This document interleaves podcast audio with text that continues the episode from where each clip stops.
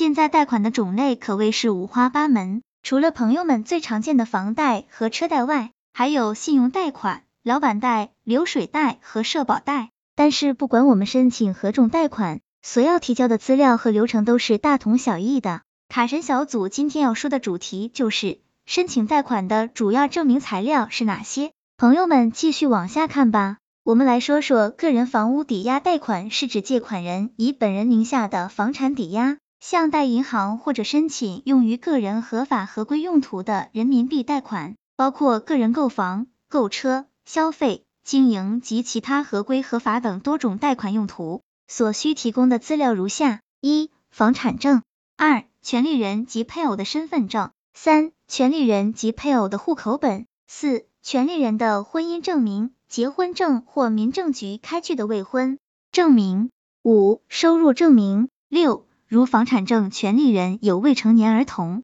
请提供出生证。七、如房产内还有银行贷款，请提供原贷款合同及最后一期的银行对账单。八、为提高贷款通过率，请尽量多的提供家庭其他财产证明，如另处房产证、股票、基金、现金存折、车辆行驶证等等。以上资料为申请房屋抵押贷款的所需资料，诸如一些小额贷款的话，就会向申请人索取三到七个月的收入、工资流水或信用卡账单等。卡神小组总结，卡神小组提醒朋友们，不管何种贷款，都是建立在申请人信用记录良好的情况才会放贷的，因为现在银行和金融机构都会在第一时间审查申请的个人征信报告，如果申请人有出现过多次逾期或其他不良记录的话，百分之九十是直接秒去放贷的。珍惜信用，才能在自己需要资金的时候赢得敲门砖。希望这个资料对朋友们有所帮助。